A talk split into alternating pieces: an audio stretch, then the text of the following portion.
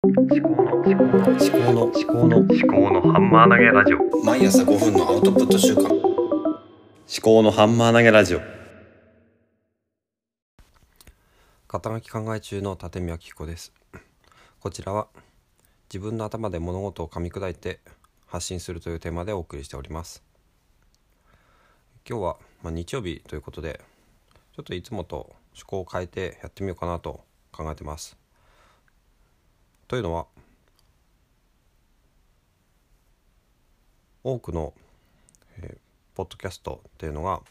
だいたい1週間に1回のペースで、えー配信されていることが多いのかなと思っておりましてで私の番組はそれに反して毎日少しずつ配信をしているですね。で今参考にしているのが、毎朝5分のアウトプットということでニュースピックスのニュースレターとかあとは野村隆美さんの「ニュースコネクト」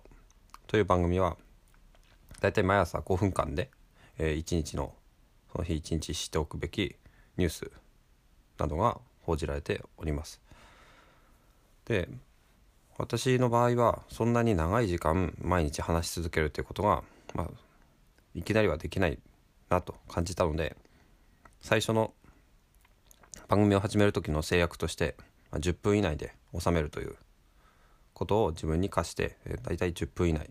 で少なくとも5分以上ということで5分から10分以内の配信を心がけていたところでした。ただこうやっていろんなポッドキャストを聞き始めていると1週間に1回、まあ、何曜日かに30分から40分くらいの力の入ったコンテンツを配信されている方が見受けられました。ということで、まあ、ちょっといろいろ考えているんですけれども、まあ、野村高文さんの配信スタイルっていうのを私はちょっといいなと思っていてそれはあのニュースコネクトニュースコネクトですねニュースコネクトが平日版と土曜土曜版日曜版というのが構成が分かれていて平日は毎朝5分で、えーその日知っておくべきその何て言うんですか経済あなたと経済をつなぐ5分間と題して、えーやられていてそれはすごく毎朝の時間のない中で聞き聞いていくのにはすごくいいのかなと思っているんですよね。あ5分平日の5分あと休日の野村隆文さんやっぱり30分から40分ぐらいでやられてます。でちょっとねあの今なんだろうな日曜版の私も今初めてこういう試みをしようとしているので今ね緊張しながら話をしているので話し方がかなりえーいのかなと思うんですけどもいつもよりね、え平日は私の場合は5分から10分で、えーなんだろうな。頭の中の整理をしていくと。その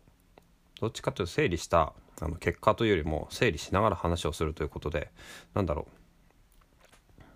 多くの人にとってはなんだこの人何を話してるんだろうというそういうことになるかもしれないんですが、まあ、人間の頭の中っていうのはそう単純なものではないのでこうやって、え実況中継をしながら話をしていくというのは、まあ、意外と価値があるのかもしれないなと思って、まあ、そういう仮説を立てて、まあ、行っているわけですね。で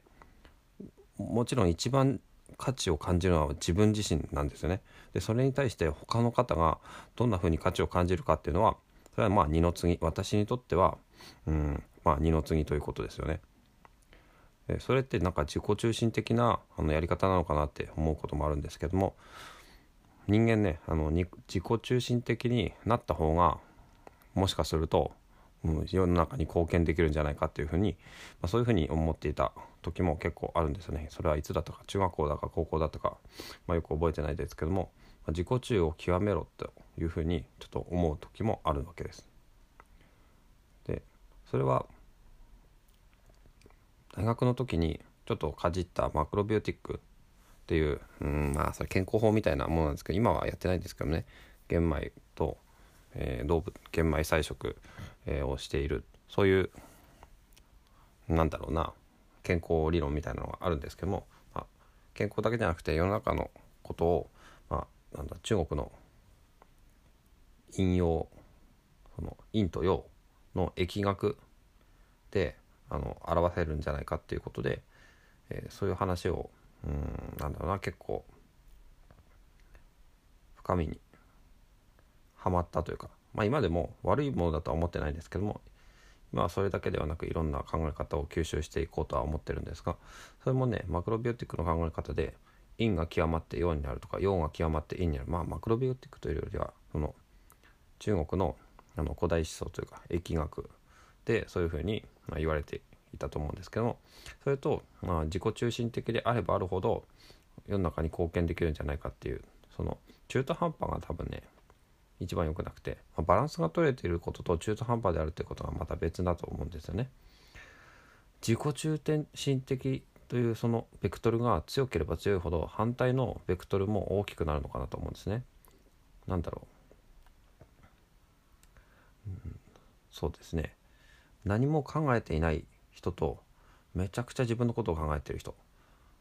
でそうなると何も考えてない自分のことも何も考えてないと、まあ、世の中のこともあんまり考えないのかなっていうねちょっと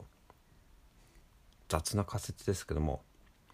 自分のことを本当に真剣に考え始めると自分一人で生きていけるわけではないということが分かってくるのであの世の中のことをまあ良くしていこうというふうになってくるとは思うんですね。でまあ話が飛んで飛んで、えー、かなり変なところまで来ましたけどとにかく毎朝5分なり10分の私の思考整理の実況中継っていうのは自分のためではあるんですけどもこうやってもしかするとどなたかの、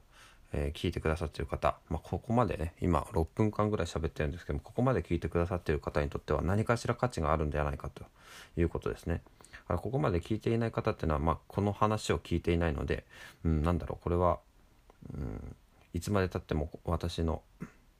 気持ちは伝わらないのかなとは思うんですけどもまあそれはそれで全員に対してあのたなんだろうな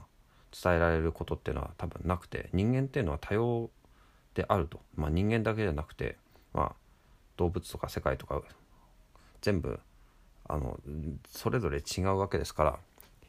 例えばある一人の配信とか発信を全人類とかが聞き入ってしまうというのはすごく危険な状態だと思うのでそんなことは絶対にありえないですねそれが起きたらなんだろうな世界が一つになって一つの一人のなんか競争みたいなものになんか支配されるとかそういうような世の中になってしまうのかなと思うんですよね。あそうそうではない絶対ねあの最後まで聞かない人ってのは100%存在するということですね。それは当たり前でなんか全員に聞かれるようなのってそもそもそんなに価値がないんじゃないかって思うんですよね。だからなんだろうな知る人ぞ知るじゃないですけれどもそうやってなんだろうな迎合しないということですかね。それが大事なんじゃないのかなって常日頃、うんまあ、考えているところです。でまた話がねそれてきましたけども今ねあの今日日曜版ということで日日曜と土曜私も仕事が休みなのでやっぱりそこは、うんな、配信のスタイルをちょっと変えてみたらいいのかなと思うんですよね。で平日5分から10分っていうのは、まあ、自分の負荷を減らすっていう意味もあるしその継続するということですね。まあ、コンさんが言うに、まあ、やめないことを継続すると続けるですかね。それのための私の制約なんですけどもじゃ休日はもうちょっとねまあ自由にやってもいいのかなって思うんですよね。で野村貴文さんの場合は対談企画を持ってきていて日曜はあの経営競争基盤の競争共同経営者の塩野誠さんがと対談というかまあ対談インタビューみたいな感じですかねとしていて土曜日は最近の宇野常弘さんだったかなそれはすごく面白かったですよね。でぱ土曜日と日曜日っていうのは、まあ、リスナーの方も、うんまあ、リスナーの層にもよりますけれども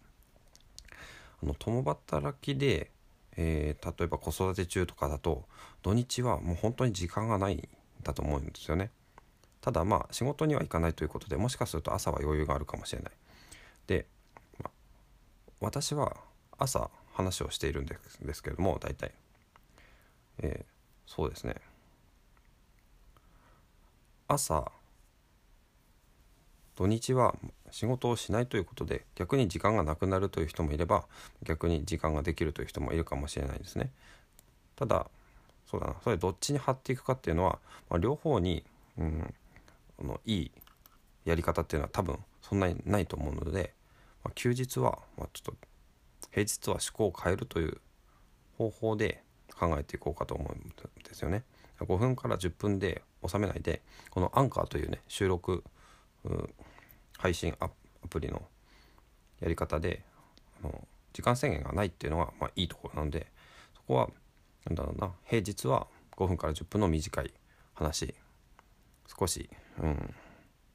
役に立つかもしれないような話をして休日はえー、そうだな、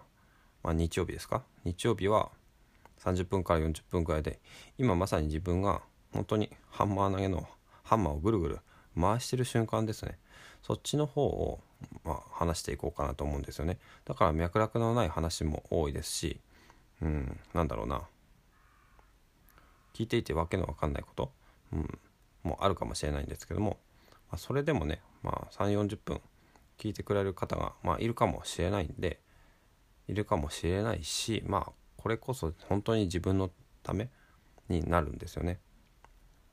ちょっとね毎日毎日同じようなやり方をしていくと人はねあの成長しなくなってくると思うんですよね。コンフォートゾーンと、まあ、ストレッチゾーンとデンジャラスゾーンと、まあ、最後はパニックゾーンっていうのがあるのかなと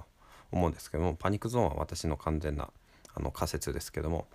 コンフォートゾーンっていうのはまあ心地よい範囲ということで、まあ、成長はしないけども心の安定とか安心とかは得られる範囲だと思うんですね。でストレッチゾーンっていうのはちょっとこう背伸びをするということですね。だから自分の、えー、能力の限界をちょっと超えようとするという練習というか鍛錬ですよね。でデンジャラスゾーンっていうのはまあ結構危険な領域でうんなんだろうなちょっと背伸びしすぎ。でパニックゾーンというのはまあわけわかんない世界にいきなり飛び込むということですね。それは超危険ですね。だから休日はまあストレッチゾーンに入ろうかなということですね。できれば本当は誰かと対談とかした方がいいのかなと思うんですけどもなかなか私のうんなんだろうな人脈というかまだねそういうレベルに達していないような気もする。まあそれは自分での決めつけかもしれないんですけども。とにかく、まあ、そういうこともできるのかもしれないんですがそういうことというのは対談ですね。だから誰かにね申し込めばいいんだと思うんですけどね。やっぱり引っ込み思案で、うん、本当に昔から友達を作るのが苦手だったんですよね。話をするのも苦手。何をするのも苦手。ですよね。うん。何をするのも苦手っていうのはちょっとおかしいんですけども。それかね頭の中にはいろいろ考えるんですけどもうそれを外に出していくっていうのは結構ね苦手なタッチがあるんですよね。そう。でちょっとまた話がそれてきて日曜版の話ですよね。日曜版何を話をするのかっていうことで結構いやそれこそ今ね考えてるんですけどね。昔このポッドキャストを始めた頃に試していたのは土曜日日曜日日曜日だったかな。日曜日は振り返りをしていたのかな。で月火水木金土日で毎日テーマを変えていたんですね。月曜日は何だったかな。知的生産とか仕事に役立つ話だったかな。火曜日とか水曜日、うん、家族の話とかお皿のジョージの話。毎日毎日話すテーマを変えていたんですけどもそれはそれでこのポッドキャストの方針がブレブレになって、まあ、リスナーにとって本当にねわけのわからない番組になってしまうということで今は、うんまあ、知的生産に絞っているわけですね。で読書に関してはちょっとまた別の番組を作ろうかなとは思っていて、まあ、すでに作っているのはラジオトークの12分限定で、まあ、本との出会いとかまあ、読む前とかね読んだ内容ではなくてその本から何を感じ取ったかっていうのをやってるんですよね。そうあじゃあ今の試行錯誤の過程今何を試行錯誤してるのか昨日ツイッターで少しつぶやいたんですけども試行錯誤をしている内容についてあともう一回ここで話をしながら、うん、整理したいと思っています。で今音声配信のプラットフォームがあのいくつかあってこの今現在やっているのがアンカーという Spotify が買収したポッドキャスト配信ツールですよね。アンカーで思考のハンマー投げラジオをやってでそれは今収録自体は JustPress Record っていう別のアプリを使ってるんですけども録音してテキスト起こしを勝手にやってくれるアプリですねでそこからアンカーとスタンド FM に同じ内容をアップロードしているわけですでスタンド FM の方は一回一時期だけあのメタ思考のハンマー投げラジオということであのこのハンマー投げラジオを、うん、収録した後にちょっと振り返りみたいなのをやってたわけですね。でそれをもう一回やってみようかなっていうのも考えているところ一つありますね。スタンド FM とこのポッドキャストが全く同じやり方になっているんですね現在は。ただこれこれはそもそも何を参考にしたかっていうとやっぱ私はそもそも音声配信への出会いっていうのはあのボイシーから始まっているんですよね。でボイシーを見てるとあの Spotify とかのあのポッドキャストでも同じ内容を配信している、まあ、高山ゆかりさんとか話し方講師のとか、まあ、多くの、まあ、ニュース系ポッドキャストとかは大体あの Spotify とかのポッドキャストと同じ内容が配信されてるんですね。だからなんだろう人の目に触れる機会を増やすために私もちょっとポッドキャストだけじゃなくてスタンド FM にもやり始めたんですけどもでまあポッドキャストとスタンド FM とかそのボイシーとかの独立系のプラットフォームは、まあ、何が違うかっていうのは、まあ、いろんなところに書いてあるかと思うんですけどもま独立系の方は結構あのコミュニケーションに機能が、うん、特化している部分があるのかなと思うんですね。いいねをつけられたりとかコメントをつけられたりとかそのプラットフォームの中で。ただそのアカウントを持ってる人とのやり取りができるということかなと。で、ポッドキャストの方は間口は広いけれどもそのコメントをつけてもらう機能とかっていうのはそんなにないですよね。レビューとかはありますけども Spotify の場合はなんかこの質問を募集したりとかそういうなんか機能はあったような気がするんですけどもやっぱりそのやりづらいだと思うんですね。それは本当に音声を聞くことに特化しているためのものかなとは思うんですよね。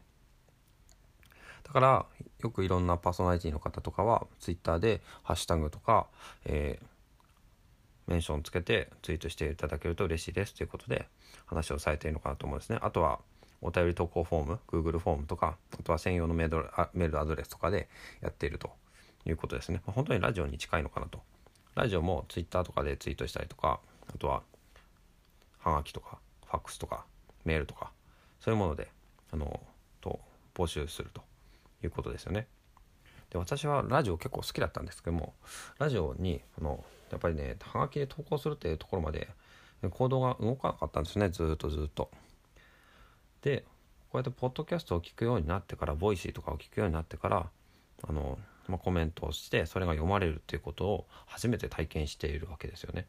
でなんだろうな。コメントをすることの功罪っていうのもなんかあるような気がしてて。コメントってなんだろうな、まあ、中毒性があるような気がするんですよね。あの何が怖いかっていうとコメントをするんですよね。コメントをすると読まれる、まあ、読まれない時もあるんですけども、まあ、読まれる。で読まれるとなんかまたコメントをしたくなると。で私がちょっとね思うのがそのコメントをしても読まれない時もあるんですよね。それはそうです。当たり前です。そんなにいいコメントじゃないこともあるしその自分だけを見てくれてるわけじゃないのでだからコメントをすることが何だろうな中毒性があるというふうになんとなく感じていてなんか読まれるとすげえ嬉しいんですけどもで読まれるかもしれないなと思ってコメントを書くんですよね。多分その時って結構ドーパミン出るのかもしれないですけどもその、まあ、競馬とかギャンブルとかって結果が出る前よりもあ結果が出た後よりも結果が出る前までの過程の方がこうなんか興奮しているというようなそういう状態があるらしくてそうするとコメントをするっていうのもなんか反応してくれるかもしれないなっていう風なワクワク感みたいなのがあって、まあ、Twitter でもそうなんですけどもでそれで結局コメントされないと「うわなんで?」とかっていう風になっちゃう恐れがあるのでコメントをするとか発信をするっていうのは結構危険なものなんじゃないのかなって私は今ね個人的に思ってるところなんですねだから今ねちょっとねアウトプット、まあ、コメントとかアウトプットに関して中毒性があるんじゃないのかなというふうに感じているんですねでそれはあの見返りを求め始めるとすごく危険な行為になってくるですよねうん本当にね何をするにしてもなんかその裏面裏側の側面っていうのを裏側の側面っておかしいですけど表も裏も、いろいろあるんだなというふうに、うん、自覚しながらやっていくべきだなと思うんですね。で今ちょっとねボイシーとかスタンド FM のコメント機能とからあとねコメントの中毒性とかについて話が飛び火しちゃったんですけども、うん、話を戻すとまあ音声配信のプラットフォームをどういうふうに運営していくかということで悩んでいるということを話をしていたわけですね。アンカーで今「思考のハンマー投げラジオ」について話をしていてあとスタンド FM で同じものを配信していると。で、うん、あとはやってるのはノートで、まあ、文字がメインのサービスではあるんですけども5分間で録音して5分は絶対に超えられないんですけどもっていうのもやってると。まあ、あとさっき言ったかなラジオトークですね。ラジオトークで12分。もやっているということですね。でどっちも読書なんですけどもラジオトークの方は本との出会いノートの方は図書館で借りた本。図書館で、まあ、2週間に10冊借りられるんで平日基本平日の5分間で10冊読めるということですね。でこれは独り言です。ノートっていうのは非常に何だろうな個人というかそのノートの特性っていうのはそのページにタイトルがなくてブログとかだとブログタイトルってあるんですけどもノートはブログタイトルっていうのはなくてその個人の、まあ、名前なり何なりその個人に紐づいてるんですよね。だからその人のうん個性というか、うん、その人独自のものに対して人となりとかそういうのも出てくるものでそういうのを出していいのかなって思うんですね。だから本当に独り言、まあ、ぶっつけ本番で5分間本当にタイトルを読みながらタイトル読んだり目次を読んだりしながら何か一つだけねその本から自分が学びを、えー、むしり取るというそういうコンセプトでやってるわけですよね。本っていうのは、まあ、いっぱいメッセージがあるんですけども何か一つだけでも持って帰ればいいと思うんですね。で図書館で借りる本なんていうのは、まあ、一冊全部読み切るっていうのは相当難しいと思うんですね。だから図書館で本を借りるっていうのはあの立ち読みの延長だと思うんですよね。だから立ち読みっていうのは、まあ、その場でなんだ本棚から取り出した瞬間から、まあ一うん、借りているということですね。で本棚に戻すと、まあ、返すということですね。で図書館の場合は図書館から外に持ち出すということが借りるということ。で図書館に返却するというのは返すということ。だから立ち読みの時間制限が増えるということ。そういうぐらいに考えてるんですね。で購入した本も、まあ、私が、えー、手に入れてから死ぬまでの間、まあ、借りている本というふうに捉えることもできるんですけどもだからその図書館から借りた本というのは制限時間を意図的に設けて短くしてでその中でいかに集中して何か一つだけでもメッセージをむしり取るかというそういうようなことでやっているんですね。でラジオトークの方はその本をなぜ手にしたのかとかそういうことですねだから理由の方でノートの方はうんまあ究極の「ハウ」なのかもしれないんですけども一個だけ実践できそうなこととか学びをもらうということですよね。今本当に悩んでるのがスタンド FM をどうするのか問題でそれは何でそういう悩みが出てきたかっていうといろんな方のポッドキャストを聞き始めてラジオっぽくてすごくかっこいいんですよね。でジングルとかがあってあの昨日聞いたポッドキャストだとあのどんぐり FM を音源を使ったなんだっけど忘れしちゃった。ツイッターでも結構やり取りさせていただいたキースさんのキースさんと猫さんのなんだっけほんと出てこない。裏通りなんだっけあ探検本の町の裏通りか。それで、えー、すごくかっこいいなと思ったんですよねそのドッドッドッドッドとかやったりとかしててなんか、まあ、どんぐり FM も面白いしどんぐり FM もね私ね全然まだまだ聞けてないんですけども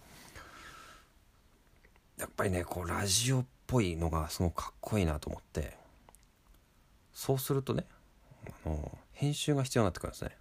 でアンカーはあの効果音を事前に登録しておくことができるのでそっちの方がやりやすいのかなと思うんですがスタンド FM もね私は使い切れてないのかどうか分かんないんですけども効果音も全部毎回あの外部音源として取り込みでこう取り込んだ後の編集とかがそんなにできない感じなんですね。だからもしねやるとすればどっちでも同じことをやってラジオっぽくあの効果音とかを入れてくんであればあの別なアプリでまあよくコンさんが言ってるのは Adobe のオーディションとかっていうものだと思うんですけどもそれでうん編集をした音源を両方にアップするっていうことだと思うんですが私のその生活のスタイルとかその時間の割り振りとかではそそこまでやるのは難しいのかなって思うんですね、まあ、Mac mini とかもあって今全然使ってないんでそれを活用するっていうのもありなのかなとは思うんですけどもあとはガレージバンドとかでもできるのかなとは思うんですね。簡単なものだったら、まあ、そこまでねちょっと難しいかもしれないんですが、まあ、週に1回ぐらいそういうことをやってみたいなと思うんですねその時にスタンド FM と、まあ、アンカーと、両方に同じものをアップするっていうのをこれからどうやって続けていくかっていうことですね。うん、で話がそれましたけどそうアンカーだけであれば効果音を事前にいくつか登録しといてで収録もあのなんだチャプターごとというかあの区切りごとに何回か分けてでその間にこう効果音を入れていくってことは結構簡単にできそうなんでそうするとスタンド FM と内容が変わってくるしあのアップロードの仕方も変わってくるのでじゃスタンド FM はなんかやっぱりまた別な裏話みたいなものに使ってもいいのかなというふうな気もするんですね。でなぜかっていうとスタンド FM の方はやっぱりそのコミュニケーションに結構機能が寄っているところがあるのでコミュニケーションというのは人とのコミュニケーションで、まあ、情報提供というよりかはまあ、その人となりとか人柄とかっていうのを、まあ、出してもいいのかなっていうふうに考えているわけです。でということはうん同じ内容よりもそれを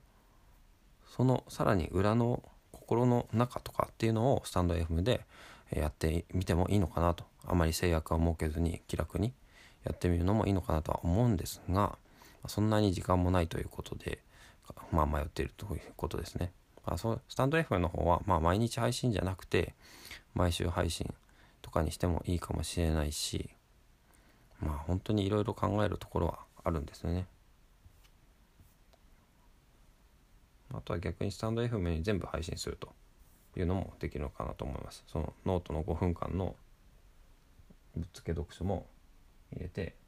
そう。だから、まあ、デバイスを2つ用意して片っぽノートで録音しながら片っぽスタンド FM で録音すると。いうやり方が、まあ、あるかもしれない。かなと。あとラジオトークの12分間とか。そうなっていくと私なんとなくねこう4つの枠を埋めたくなるんですよね。4つの枠っていうのはアウトプットの4証言で話をしたかと思うんですけども、まあ、ライフワーク的なところと個人の家庭とか家とか、まあ、自分のこと。あとは世の中の問いですね、まあ、読書とか本とか。であとはニュース関係ですか。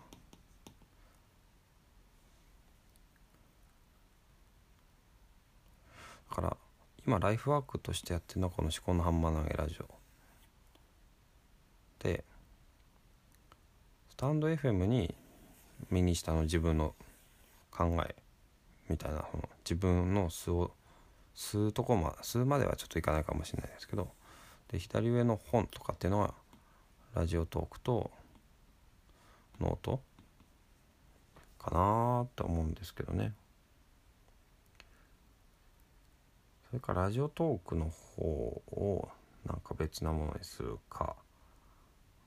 ニュースね。ニュースはやんなくてもいいのかな。私に求められてるものではないような気がするので。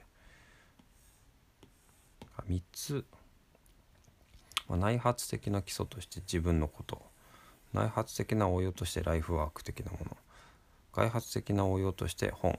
に関するもの。この4つ。4つをねやっていこうかなっていうふうにも思うんですよね。本は2つに分かれているんですね。あとはなそうですね読んだ本をしっかりと読み込んでそれをまあな投げていく自分の問いにしていくっていうのをそれは思考のハンマー投げラジオのあこれを土曜版とかでやったらいいのかな日曜版が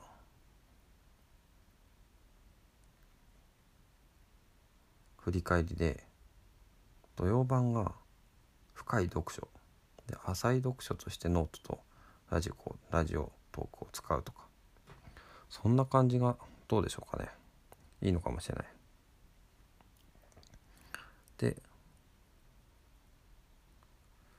そうなってくると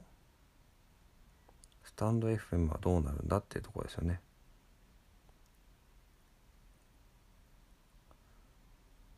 とは別な番組を作るかですね。アンカーでも別のアカウント作れば別にログイン切り替えすれば簡単にできるんですかね。ちょっとその辺あのアンカーでいろいろ配信している方がいらっしゃったら教えてもらいたいなと思うんですけども。あ今日はこんなところですかね。本当に取り留めのない話になりましたけども、まあ、どんな話をしてきたのかっていうと、まあ、平日は毎朝5分から10分間であの短いアウトプットをすると。でそれは最近だとあの3つで3話で完結するような話をしようかなと思うんですよね。月火水で。木金でそうすると木曜日と金曜日。木金土でもう一つってなるかなと思ったんですがそこを土曜日にあの読書。深い読書の話をできればいいのかなっては思うので1週間の、えー、で3つの話じゃなくて5つ5日間でなんかこう話を分けたらいいのかなそこにまあちょっと今後の課題ですね。まあ、月火水とあと木木金は何かのこうテーマでもいいですしね難しいな。月火水その3つっていうのはホワイホワとハウで説明をしようかなと思ってるんですね。まず一つのテーマを掲げてなぜそのテーマがまあ重要なのかっていうことで実際にそのテーマとは何なのかで最後にそのテーマを実践するための、うん、考えとかそういうのを発信しようと思ってるんですけどもそうすると、まあ、木金土やっぱり土曜日もあれかな難しいな。ちょっと難しいですね。まあちょっといろいろ考えますわ。で土曜日が本だとしますよね。土曜日が読書。に関すること。で日曜日が、うん、振り返りとか。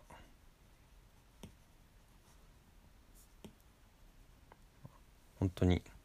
なんだろう取り留めもない話ですけど、まあ、悩みとかそういうことですかね。本当の思考のハンマー投げですかね。で今悩んでいることっていうのがこのスタンド FM をどうやっていくかっていうこと。そのノートを本当にその5分間のぶっつけ読書を続けていくかっていうのを悩んではいたんですけどもその、まあ、ニーズが、まあ、ニーズなんてなくても私は発信をもともとしているわけですけどもいいねが入ったり入んなかったりすると結構なんか浮き沈みあるなと思ってこれ全然聞かれてねえんだなとか思ったりするんですけども、まあ、それもコメントとかアウトプットの中毒性に関連してくるとは思うんですが、まあ、見返りを求めないっていうことであれば別に何の問題もないんですよね。とライフワークとしてはこの「思考のハンマー投げラジオ」を続けていくということで読書としてラジオトークとノートを読書のなんだろうな準備運動として使っていくということですね。あとスタンド FM をちょっとどうするかなっていうのを今悩んでるっていうところですかね。あとはニュースニュースというか、まあ、失敗学的なニュースを取り入れていきたいなっていうのはあるんですよね。だから新聞で見た話で失敗に関することそういうことをニュースとして取り上げて自分なりの考えを発信するっていうそういう番組もなんかね作りたいなって思うんですよね。なんかやりたいことがいろいろあるんですけども、まあ、今日はこんなところですかね。はい。まあ今日は全部雑談みたいなことになってしまったので、はあねまあ、最近なんだろうなあそうそうちょっと最後の雑談なんですけども子供がね、あのー、今度4歳になる長男がいるんですけども昨日行った図書館で、えー、初めてあの図書館のトイレに自分から行ってでちょっと大きい方のこの用を足したんですよね。びっくりしましたね。本当に。小さい方かなと思って見てたんですけども全然出てこないなと思ってあ大きい方だっていうことでえマジで？って思って。で本当はちゃん本当にあとねあの用を足すことができて、まあ、びっくりしましたね。なんだろうな今まで全然やるそぶりもなかったんですけども、まあ、その前の日にちょっとねいろいろあってちゃんと次はトイレでやろうねって言ったら「うん」って分かったって言ってたんで本当に分かったんだなと思ってすごいびっくりしましたね。まあ子供すごいな。まあそんなところです。はい。では今日も最後までお聴きいただきましてありがとうございました。お相手は肩書き考え中の立見明子でした。